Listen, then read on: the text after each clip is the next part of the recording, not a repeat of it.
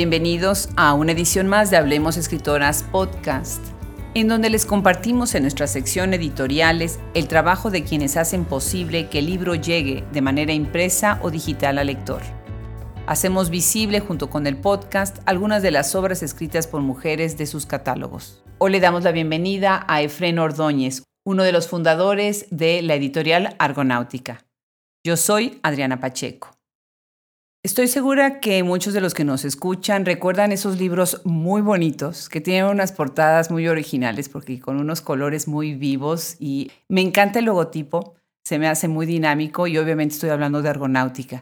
Y estoy encantada, encantada de tener en este micrófono a Efren Ordóñez, quien nos está escuchando ahorita desde San Diego, California. Efren, bienvenido, muchísimas gracias por aceptar la invitación. Gracias a ti, por tenerme en este podcast que ya había escuchado yo desde, hace tiempo atrás sobre, por nuestras autoras y otras y me da mucho gusto por fin eh, platicar contigo. Igualmente, porque además eres escritor. Y bueno, obviamente, Hablemos Escritoras Podcast nació pensando en las mujeres, pero obviamente cuando tenemos escritores, pues me encanta. Disfruto muchísimo leerlos y va a ser muy bueno también conversar contigo sobre ese aspecto de tu vida. Pero empecemos primero con Argonáutica, que es un nombre muy catchy, ¿no? Me encanta, me encanta el nombre. Piensas en Argos y piensas en todo, en la nave que te va a llevar a otro mundo, otra dimensión. ¿Cómo surgió el nombre de Argonáutica? La verdad es que eh, el nombre surgió de, un, de una broma, un chiste interno entre Marco Antonio, mi socio, con el que empecé, eh, y yo, el día que estábamos en un VIPS en Coyoacán, en la Ciudad de México, y él me había ido a visitar. Y fue cuando surgió la idea de, bueno, hay que, esto fue en 2015, hay que sacar una editorial porque tenemos estas inquietudes y demás. Y ahí el primer nombre que se nos ocurrió en ese momento fue Argonáutica, porque teníamos una, un chiste interno, ¿no? que trataba sobre perderse navegando en la red y entonces hacíamos referencia sí al libro, ¿no? De las argonáuticas. Entonces de ahí salió y luego lo calzamos con esto, que además es súper pertinente, aunque surgió de esa manera. Entonces ya el diseño y el logo sí conecta con el libro de Apolonia de Rodas, ya conecta con la nave, con, el, con la idea de, del viaje que tú estabas comentando. Claro que sí. Tú eres originario de Monterrey, Nuevo León, México. Sí. Y ahí has estado, ahí surge el proyecto. ¿Tu socio también es de Monterrey? ¿Cómo se llama él y de, de dónde es él? Marco Alcalá es de Monterrey, yo también, ahí nos conocimos en eh, una preparatoria de la Universidad de Monterrey en donde los dos dábamos clases, él sigue ahí de, literatura y conectamos pues de inmediato, en, como suele suceder, eh, coincidíamos en, nuestros gustos eh, literarios y en la idea que teníamos del libro en general y de la industria editorial en particular. Y a partir de varios viajes y charlas, la idea se fue gestando y fue mutando, no, no, no fue un foco que se nos prendió, de ahí somos los dos, de ahí es él. Eh, después yo me mudé a la Ciudad de México en dos eh, capítulos, por decirle de cierta forma diferente, y en ese inter y en esos viajes fue cuando surgió la, editorial. Y además, bueno, en esa eh, ciudad tan rica que es Monterrey, ¿no? Tú dices en, en, alguna descripción sobre ella que es The Texas Way of Life. Y sí es cierto, ¿no? Es la extensión en algunas cosas de Texas y en, otras cosas, pues obviamente sigue teniendo su, su sabor, ¿no? ¿Qué significa para ti entonces, de repente, se dice fácil, ¿no? Vamos a hacer una editorial. Pero ¿qué significa para ti hacer una editorial? No qué significó, sino qué significa. Sí, ¿qué significa hacer una editorial? Mira, cuando hay veces cuando alguien quiere empezar a escribir y no sabe si de verdad es escritor o no, y hay algunos consejos que dicen, escribe el libro que quisieras haber leído, ¿no? O si lo que no has leído o, lo que quisieras leer no existe, escríbelo, algo por ahí. Quizá sea similar lo del editorial, porque hablábamos, teníamos una, una conversación que llevaba años de qué nos gustaba de ciertas editoriales o qué no nos gustaba o qué creíamos que podía, que podía faltar. Entonces, la editorial surge o qué es hacer una editorial para nosotros es crear algo que nos gusta, crear algo que nos daba horas de conversación, crear algo que nos interesaba, crear algo que nos eh, movía y que sentíamos que queríamos que se adaptara a lo que los dos pensábamos y fue como un, como un culmen de todas estas charlas que teníamos. Y nos inspiramos en todo aquello. Eh, la editorial tiene un poquito de cada una de las editoriales que nos llamaban la atención y que nos gustaban y fue como ser una suerte de, aunque no parezca una suerte de Frankenstein, de todo aquello que, que, nos, que nos gustaba de, de cada una. Y, la, y también la idea de cómo, de cómo la veíamos, de, de cómo, cómo nos gustaría que se, que se viera. Entonces, eh, eso por un lado. Y por el otro, pues queríamos encontrar la manera de establecer un diálogo, porque también la editorial surge en el momento que pareciera que México y Estados Unidos empiezan a partirse con el cambio de presidente en Estados Unidos y, y, el resentimiento que es justificado que surge a partir de eso. Pero dijimos, bueno, más que hacer un esfuerzo por seguir separando, porque pues es una, la verdad es que eso no, no, es una mayoría de ningún lado, pues tendríamos que tender puentes. Vamos, vamos a hacer lo contrario, vamos a tender puentes eh, y vamos a, a, solidificar este diálogo que puede haber. Y nació primero pensando en la zona Texas y norte de México. Pues la idea original era que esa zona se fortaleciera porque es una zona en sí misma. Y esa fue la idea de los, de los libros bilingües, que el, libro bilingüe servía como pues una metáfora de, de la frontera que nos divide y de la manera en la que puede dialogar un mismo libro en dos idiomas y de la manera en la que dialoga el autor con el traductor en el mismo libro, sin que haya eh, nada de por medio, una sola página que los divide, una versión de la otra. Y esa era entonces, esa fue nuestra idea. Entonces, ¿qué era hacer una editorial? Pues tender puentes. Creo que lo, resumiría en esas dos palabras.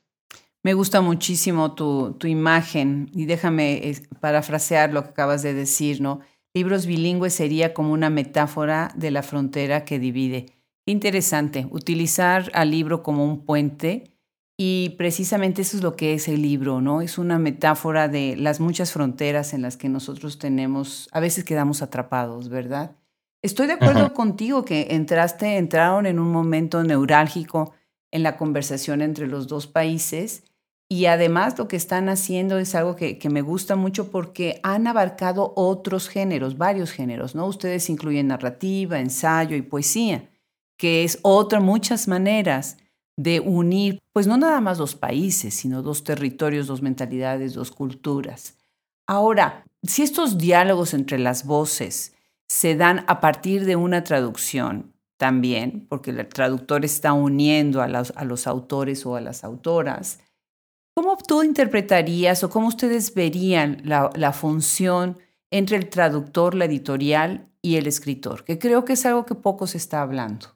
Bien, cuando empezamos a, tratar de darle una identidad a la editorial, algo que de lo que seguíamos hablando era de las editoriales que surgieron en Estados Unidos por ahí a partir de 2008 con Open Letter de Chat Post y su idea de publicar exclusivamente literatura en traducción, porque él hablaba de, que, bueno, tiene un podcast que sigue, que todavía sigue vigente, que es The 3% Problem, y, reflexionaba sobre este hecho de que solo el 3% de la literatura que se editaba en Estados Unidos era eh, traducida algo que no pasa en México, por supuesto. Hemos tenido literatura en traducción desde hace muchísimo tiempo, pero tenían esta idea de hablar de literatura de, otras latitudes y llevarla a Estados Unidos. Y eso eh, desemboca en otras editoriales que o se especializan en traducción o le dan un peso muy fuerte a la traducción. De ahí surge Deep Bellum, de Will Evans y demás. Y entonces nos gustaba mucho eso, a pesar de que en México hubiera traducción. Y eso nos hizo reflexionar en la figura del traductor porque entonces empezamos a ir, eh, empecé a ir mucho a Houston y eh, donde vive Mark Haber, que fue uno de los primeros autores que publicamos, y me empecé a dar cuenta del peso que tenían los traductores a la hora de que los lectores seleccionaran obras y autores, ¿no? Porque a veces eh, quienes estaban en, en, este mundo de la literatura como lectores, sí seleccionaban o sí buscaban un libro si lo había traducido tal o cual traductor o traductora. Y eso se me hacía, se súper importante.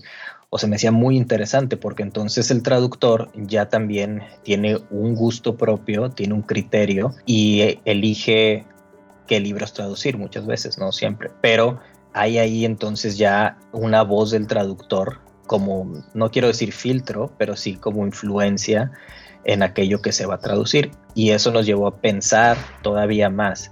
Y bueno, como paréntesis, yo en, en desde 2008, 2008 empecé a cargar la traducción no literaria, sino más bien como muchos de todo lo que cayera, eh, me cayera en el escritorio, pero imagínate, en 10 años, pues 12 años he traducido de todo tipo de textos, todo tipo, y te planteas preguntas y resuelves problemas, y leías sobre traducción literaria y no literaria, y entonces empieza a crecer esta inquietud y este interés en el cruce de idiomas, en, las interpretaciones, en lo que se pierde, en lo que se gana. Y todo eso fue de lo, que fue lo que sumó a la creación de la editorial y luego a pensar en la figura del traductor. Entonces dijimos, bueno, vamos a, no solo a buscar autores que a nosotros nos gusten, sino también autores que los traductores nos vayan a recomendar. Y así fue como llegamos a pensar en esto. Ahora, ¿quién busca a quién? Nos ha pasado de todo. Por ejemplo, en el caso de los poetas eslovacos, fue la traductora Lucía Duero la que los eligió. Yo hablé con ella, eh, la conocí y le dije, tú dime qué es, ella es de Eslovaquia, le dije, tú dime qué es lo que debería de estarse traduciendo. Ella tiene ocho años viviendo en México. Dije, dime qué debemos de estar leyendo en México de, literatura eslovaca. Entonces, la elección de estos poetas, que son grandes poetas, viene de, de ella y tratamos de hacerlo de esa forma. No todos nuestros libros vienen de del traductor, pero esa es la, la, idea que tenemos y les damos libertad. O sea, la verdad es que el traductor, la traductora, porque tenemos más traductoras, se sientan libres de, que su versión sea la que aparezca en el libro. Pues felicidades por eso de que tengan más traductoras. Me encanta. Para quienes nos escuchan, entren a la página de Argonáutica. Es una página tan friendly, tan bonita. Eh, vean los, los títulos, los autores y los traductores. Muy interesante, los colores además. Platícanos de las portadas. bueno, además tienen colecciones, ¿no? Entonces, no podemos decir nada más que es un tipo de, portada. Por ejemplo, la de colección Polifemo, que es una de las más conocidas. Platícanos cómo llegaron a la idea de tener una portada uniforme que nada más se cambiara por los colores. Pues esa es la idea que desde un principio tuvimos la idea de que la editorial fuera así, que fuera identificable por sus portadas y sustraer lo más que pudiéramos cualquier ruido de la portada para darle peso al autor, al título y al traductor. Nos gustaba mucho lo que hacían algunas editoriales europeas como Grasset en Francia o Adelphi en Italia, de eh, esta, esta uniformidad que es un arma de doble filo, porque hace que el libro sea reconocible y que alguien diga, esos de la P son libros de ergonáutica, y además puestos en un librero con, con, los colores y demás se ven muy, muy bonitos, pero también corríamos el riesgo de que un lector que no nos conoce, pues no le llame la atención una P, porque no hay una imagen ahí que pueda funcionar como gancho, pero mantuvimos nuestra idea, que es lo que nos, lo que nos gusta. El diseñador que nos trabajó el, el logotipo y los diseños de colecciones, Oscar Estrada, él es de Monterrey también, tiene muchos años haciendo diseño editorial y nos gustaba su trabajo desde antes y le, simplemente le, expusimos nuestra idea y él fue el que creó el, concepto y el diseño de Argonáutica como tal, ya hablando en cuestión de colores y del diseño de por las tres colecciones que llevamos ahora, que es Polifemo, Eurídice y Medea. Sí, de, ahí salió, de, ahí salió la idea del diseño. Platícanos de esas tres colecciones. Polifemo es la, eh, colección bilingüe. Eh, ahora tenemos libros español-inglés, independientemente de dónde sea el autor, pero que sean español-inglés. Y por supuesto, la idea es que compartan una frontera, ¿no? Es México, Estados Unidos. Entonces, hay, hay, un sentido. Después, nuestra idea es jugar con otras fronteras. Eh, en un futuro, espero no muy lejano, publicar polifemos que no sean inglés-español, pero que pudieran ser portugués-español o que pudieran ser francés-español o catalán-español, ¿no? Buscar, buscar en dónde se comparten fronteras y hacerlo de esa forma, o algo que tuviera este, este sentido. Pero esa es la colección, y Polifemo es narrativa, es poesía y es ensayo. Entonces, ahí abarca todo porque su característica principal es el, la condición de bilingües. Y Eurídice fue la siguiente, esta sí es de poesía, también en traducción, porque prácticamente todo lo que vamos a publicar es traducción. Y ahí sí no hay ninguna restricción de dónde pueda venir eh, el autor o la autora, ¿no? Entonces tenemos dos libros de la colección Eurídice que son de poetas eslovacos. Y la colección Medea es narrativa y también ya no es bilingüe, solo se publicará por lo pronto en español, aunque también próximamente será solo en inglés. Eh, y también no, importa de dónde vengan los autores, pero es traducción. Y de ahí estamos cocinando la colección de, de ensayo. Eh, este año tenemos un libro que se va a publicar de ensayo en español, que viene del inglés. Entonces ahora estamos todavía diseñando esa colección porque es para el segundo semestre. El libro ya está hecho, por supuesto, es un libro ya publicado, pero bueno, en eso estamos. Y va a ser una colección nueva. Una colección nueva, exclusivamente para, para ensayo, en traducción. No me pidas todavía más porque no sé, la estamos diseñando ahora. Estamos con las ideas de cómo queremos que se vea esa colección, pero va a seguir la misma línea de, las demás. Excelente, excelente, excelente. ¿Qué tiraje tienen de libros más o menos?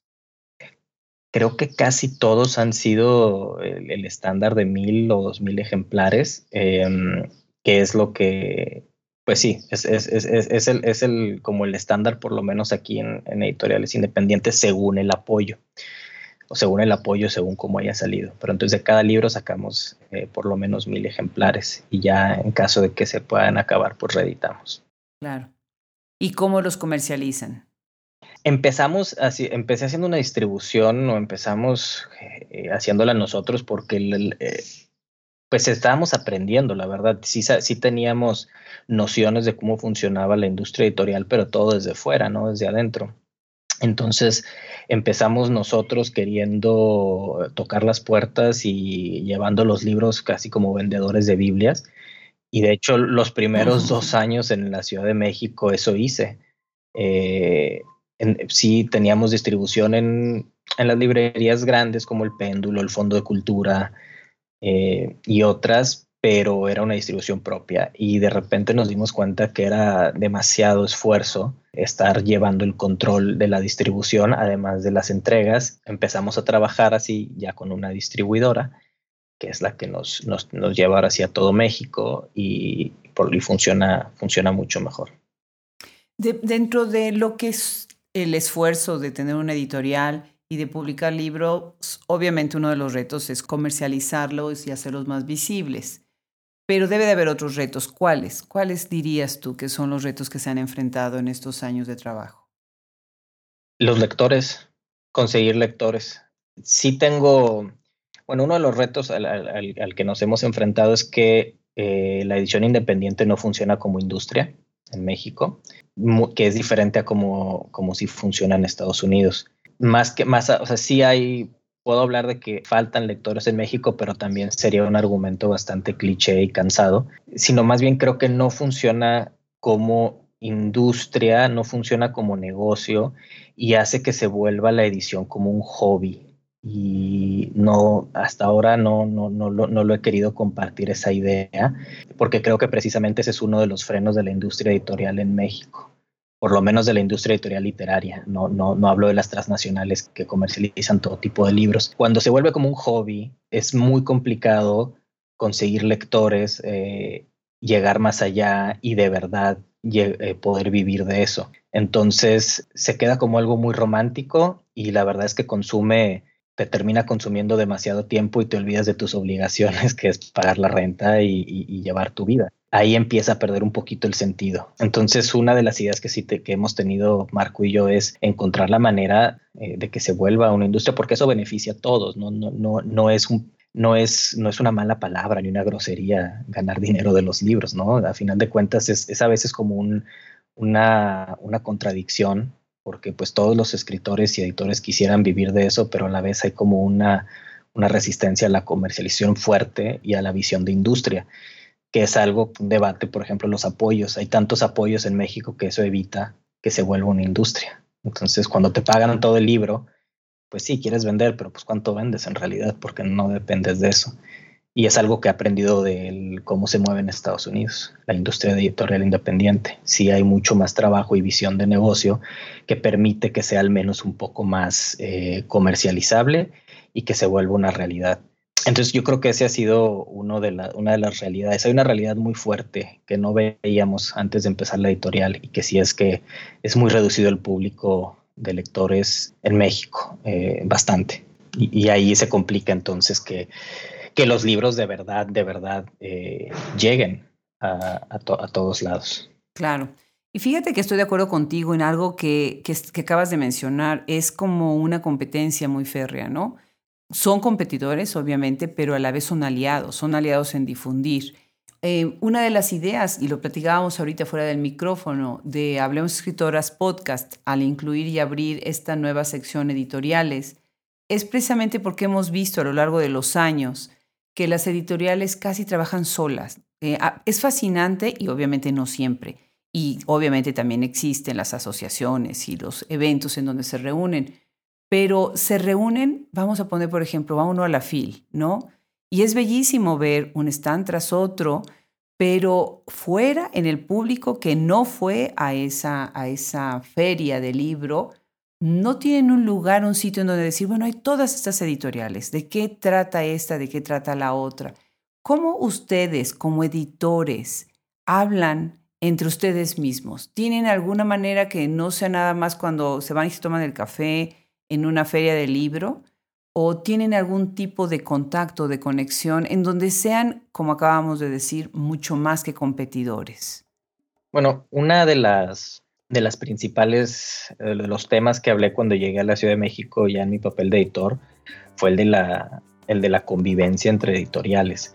Y conocí a, Isabel Zapata en su papel de editora, no, aunque luego se convirtió en nuestra autora, y hablamos de eso, de, de cómo todo funciona mejor cuando las editoriales forman un bloque y se percibe como si todos fuéramos del mismo equipo y no de equipos diferentes. Y hace bastante sentido, porque si lo piensas, dices, pues en realidad, ¿por qué estamos compitiendo? O sea, que en realidad, ¿qué gana alguien que compita en el, en, el sector editorial independiente? No, porque es diferente Random y Planeta, sí, pues claro que compiten por mercados eh, grandes tajadas de lectores eh, de libros de superventas y juveniles, infantiles y de superación y demás. se podría decir que ellos quizá se, puedan pelear autores que luego les vendan cientos de miles de libros. Pero en la edición independiente no hay una competencia porque el mismo lector que compra un libro de Antílope va a comprar uno de Argonáutica. No se va, no se trata de pelearse lectores sino de compartir, de compartir lectores. Y en la medida en que el lector como consumidor y cliente, porque eso es lo que es, entiende esto como parte de una tribu, de un grupo, de una comunidad, funciona mejor. Hecho, pues uno de los, ¿qué, es lo que busca cualquier, cualquier empresa? Lo que busca es eh, ahora buscar un nicho y buscar una tribu y buscar una comunidad que es la que se va a identificar con algo porque la gente quiere ser parte de algo. Entonces, cuando las editoriales formamos esa idea de comunidad de lectores, nos funciona mucho mejor a todos. Y eso, por mi experiencia eh, la Ciudad de México fue precisamente así. No fue negativa en ningún aspecto, hubo, hubo unión, hubo, hubo camaradería entre editoriales, se, plan, se, siguen haciendo, se hicieron y se siguen haciendo eventos en los que todos compartimos y creo que eso es muy valioso para reforzar y crecer el número de, de los lectores. Qué maravilla, qué bueno. Es gratificante escuchar eso porque hablar de grupos de solidaridad hace que las cosas se muevan, ¿no? Eh, la única manera de trabajar es precisamente en colaboración, ¿no? Bueno, pues vamos a aprovechar para mover la conversación ahora al otro perfil de Efren, que es el mismo como, como escritor. Y me da muchísimo gusto, fue una sorpresa agradable ver que él también tiene varios libros publicados. Bueno, el primero de ellos es tu novela, se llama Humo, ¿verdad? Platícanos, platícanos sobre tus libros, en dónde has publicado y tengo entendido que has ganado varios premios. Pues es interesante porque sí, yo empecé a editar a partir de mi interés por la escritura y de que ya escribía. Así fue como, como, como me, me metí al mundo de los libros. Fue por, por la escritura. Empecé tarde, Alguna vez lo platiqué, creo que en Houston se lo platicaba Isabel, que nunca lo habíamos hablado de cómo empecé yo a escribir tarde, a leer y a escribir tarde y solo, que es algo, algo interesante. De los 20 a los 30 años yo no tenía ningún amigo escritor, ni editor, ni nada. Entonces tenía un muy buen amigo lector a quien le dedico la, primera novela, que es Guillermo Jiménez, y fuera de él, todo mi, toda mi educación literaria fue pues por mi cuenta. Y creo que fue bastante rico, porque eh, yo iba yendo de lectura tras lectura y me iba creando yo mi idea de eso, de la escritura, de cómo debía leerse y cómo debía escribirse, por supuesto leyendo a autores y autoras con una trayectoria con una voz, ¿no? Y así fue como empecé, publiqué un libro de cuentos con la editorial de Monterrey Analfabeta en 2014, si no me equivoco, en 2014, y después un libro... Gris Infierno. Gris Infierno, perdón, sí, Gris Infierno, que son cuentos. Ah, hay algunos en inglés, y, pero sueltos. Y después, eh, la, mi primera novela que escribí en, el Centro de Escritores de Nuevo León, que tienen un programa eh, que hasta la fecha creo que no hay en otro estado de México, que es eso, el Centro de Escritores de Nuevo León. También tienen otro que es el Centro de Escritores Cinematográficos. Y es, pues, funciona como el FONCA, ¿no? es, una beca mínima pero como vives en Monterrey, pues no es necesariamente de manutención, pero sí te da un impulso y un, trabajo y una estabilidad para poder trabajar un libro. Y ahí terminé la primera novela que después envié al Premio Nuevo León de Literatura, ganó y la publicó con arte con el título de Ruinas. Y con arte es el organismo cultural León, porque sé que escuchan esto en muchos lados del, del mundo. Así es. Y, y se publicó con el título de Ruinas. Uno de los jueces del concurso fue Mauricio Vares, uno, de los, uno de los dos fundadores de Nitropress, el Iliria Barajas. Y él me la pidió, me dijo, oye, me gustaría reeditarla ya con Nitropress y no hay ningún problema. Le dije que yo estaría encantado. Y él me pidió cambiarle el título de Ruinas a Humo, que estuve de acuerdo porque Humo era el título que yo había pensado inicialmente y luego no quise porque había una novela de Turgenev que se llamaba Humo y luego me dijo Vares, ¿y quién fregados ha leído esa novela de Turgenev? No es ridículo y la cambié. Entonces me quedé con el título de Humo. Y en, ese inter se publicó un libro infantil eh, ilustrado eh, con ilustraciones de Catalina Carvajal eh, que se llama Tlacuache, Historia de una cola. y lo editó el Fondo Cultural Armela Hospitalier, que está en México y tienen una colección muy bonita que se llama Xolotl y publican libros ilustrados para niños y son como una manera de mantener los mitos prehispánicos. Y es, es, bastante interesante. Y pues yo elegí el de Tlacuacha, ah, que, es, que, que, sí aparece en, en, varios de ellos. ¿no? Y son los libros que he publicado hasta en ese momento. Eh, Humo se publicó en 2017, justo cuando salió Argonáutica y luego, aunque he seguido escribiendo y de hecho tuve una beca del Fonca, terminé y estoy reescribiendo esa novela que, eh, del Fonca y, luego tuve otro apoyo de, también de Conarte en el que terminé y estoy puliendo un libro híbrido que es un diccionario, ensayo y, cuentos. Estoy, estoy, trabajando esos dos para terminar, pero sí, ya cuando entró la, cuando me puse la, la máscara del editor, hubo como un, una suerte de, freno o pausa a la, carrera de, escritor y ahora estoy ya aprendiendo a, balancear las dos. Qué magnífica carrera, qué magnífica historia. Muchísimas felicidades, Efren. Y me da mucha curiosidad leerte. Voy a, buscarte y, voy a leerte, ¿cómo no? Bueno, pues vamos a platicar de cinco escritoras que tienes en el catálogo. Y antes déjame hacer un comentario que me da tanto gusto eh, ver que tres de estos libros que vamos a mencionar ahorita fueron traducidos por Robin Myers, que además de ser una talentosa traductora, es una persona de infinita bondad y de eh, genialidad, podría decir, pero sobre todo con este gran cariño por lo que es lo bicultural, ¿no? La unión entre México y Estados Unidos. Y bueno, pues tienes a quien más que Isabel Zapata, que bueno, también nosotros nos, nos encanta su obra. Está también Melina Balcázar, Aurelia Cortés Pellón, Juana Adcock y tienes también a Verónica Expósito. Bueno, nos gustaría escuchar algunas anécdotas de cómo ellas se fueron acercando a ustedes o ustedes a ellas, porque a veces los editores, yo, yo los he cachado que andan este, buscando a los escritores para sumarlos a su catálogo. Platícanos un poco de la experiencia de haber trabajado con estas magníficas voces.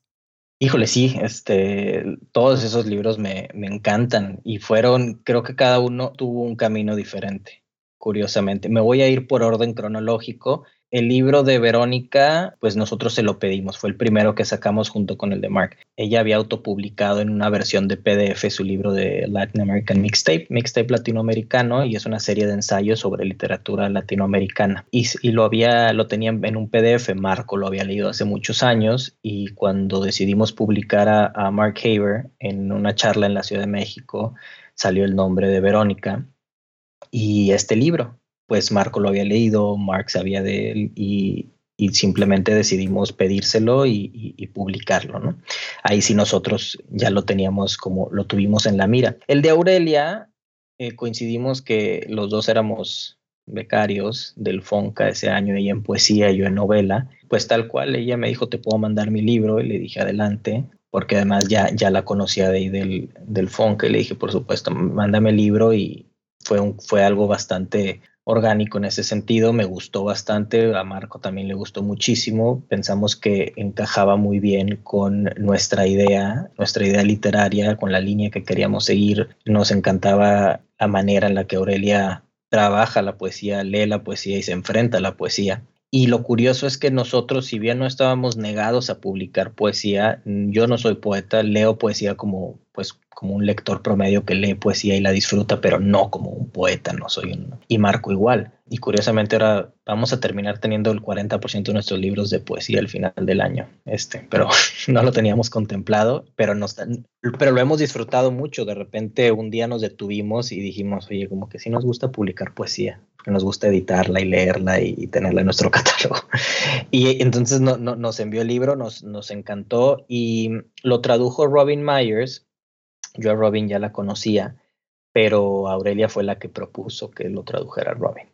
Me dijo que me gustaría que ella fuera, yo ya conocía el trabajo de Robin y dije, venga, encantado. Y, así empezamos a colaborar. Que, y si Robin ha traducido tantos libros con nosotros es por dos motivos. Uno, porque las mismas autoras la eligen y porque trabajamos de maravilla con ella.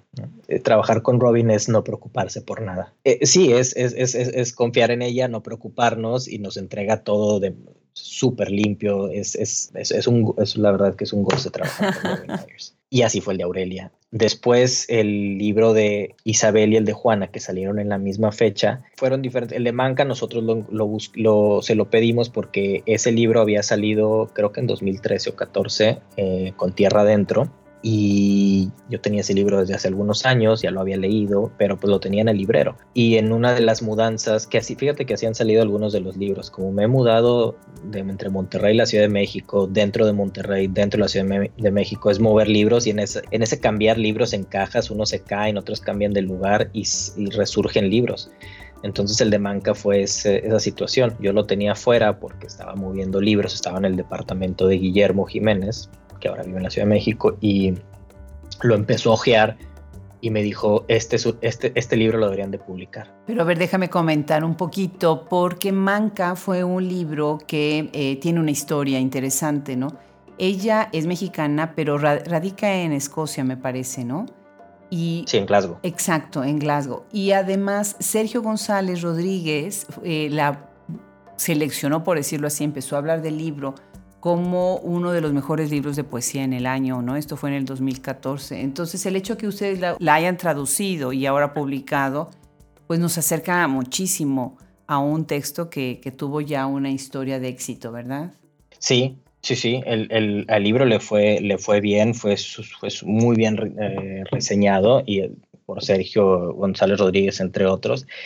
Entonces ya tenía como, pero tenía ese currículum, pero ya había pasado, ¿no? O sea, ya, ya había pasado el tiempo del libro. Pero también eso es algo de lo que, algo que nos gusta en Argonáutica, es que no todos los libros son eh, inéditos. O sea, al, momento de sacarlo bilingüe, se vale que sea un libro que haya estado publicado antes. el de Aurelia era inédito, pero se vale que haya estado. Y es una manera de rescatar algunos libros que por lo general salen con publicaciones eh, del, Estado y no tienen la misma distribución y promoción que si lo hiciera una editorial que se case con el proyecto. Pues e, este libro así lo vio, lo vio Guillermo, me dice, esto es, esto es maravilloso, tendrías que publicarlo, lo ojeé de nuevo porque pues ya lo tenía hace tiempo y dije, tienes toda la razón. Así fue como ese libro llegó a, a estar con nosotros. De nuevo lo tradujo Robin y curiosamente yo no le dije a Juana, oye, te va a traducir Robin. Más bien Juana fue la que me dijo, quiero que lo traduzca Robin. Y dije, venga, genial, maravilloso.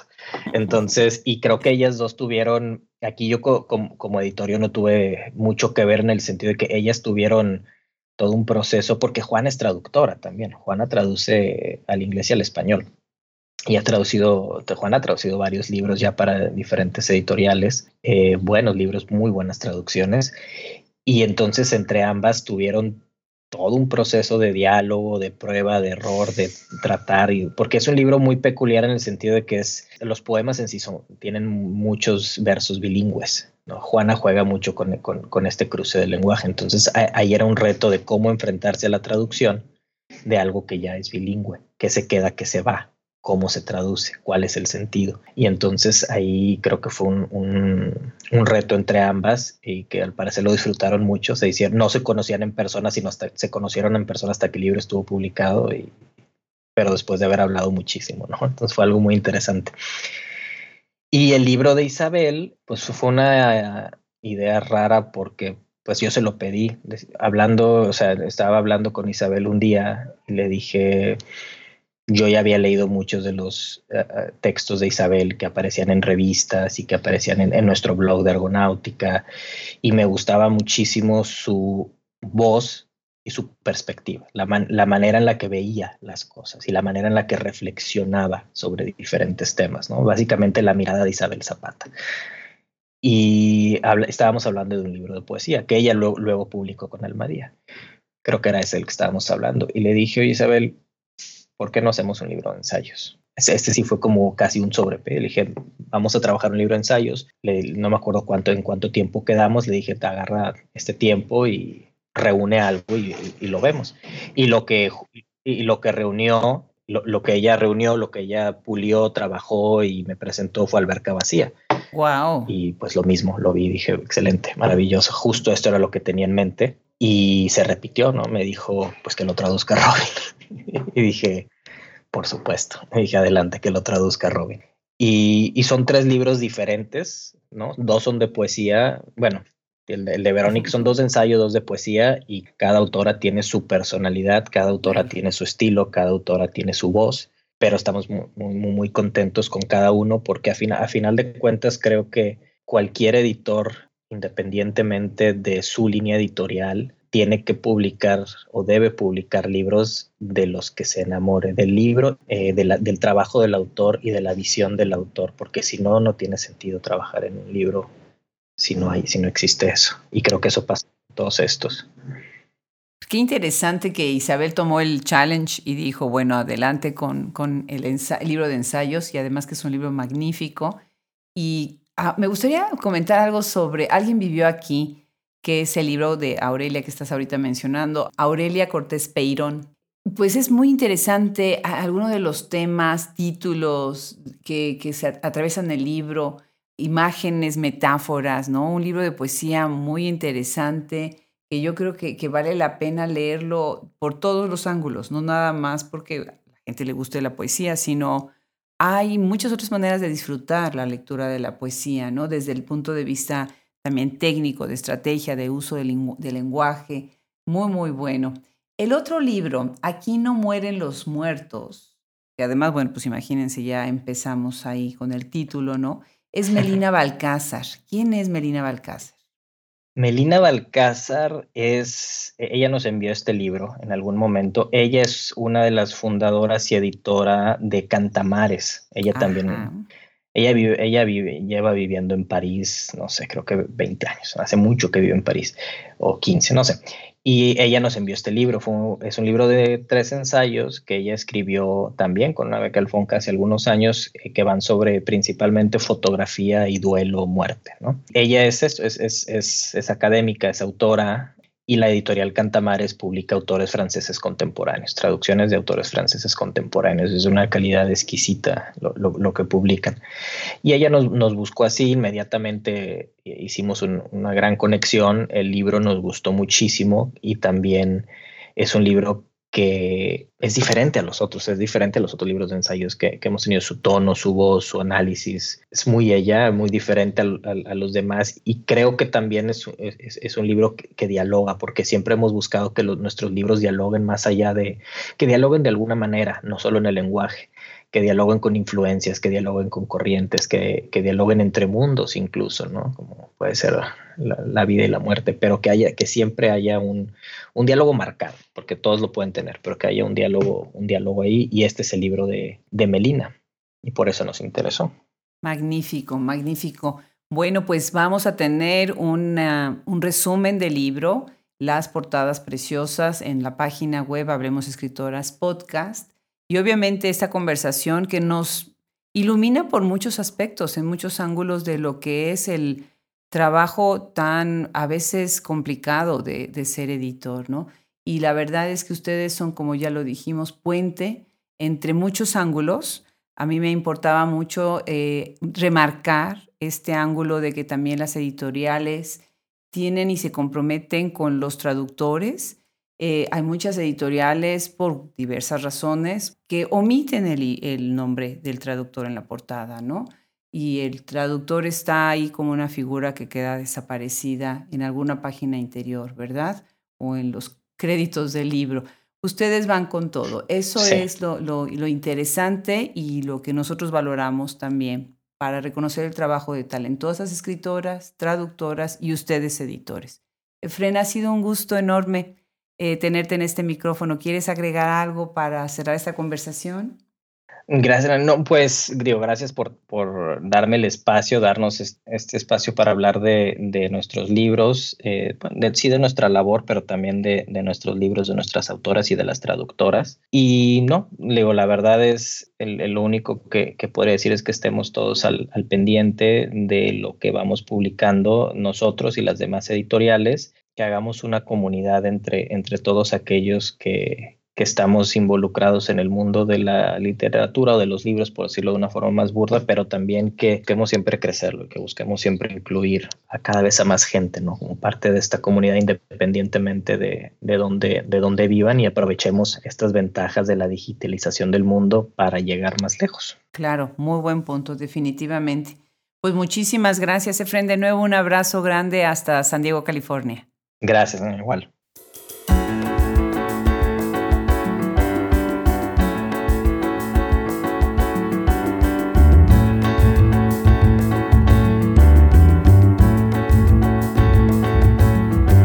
Para el equipo de Hablemos Escritoras Podcast es un placer que nos escuchen cada semana. Se despiden de ustedes Fernando Macías Jiménez en la edición, Andrea Macías Jiménez Social Media, Wilfredo Burgos Matos, Liliana Valenzuela y Alejandra Márquez Colaboración. Nos escuchamos hasta la próxima. Yo soy Adriana Pacheco.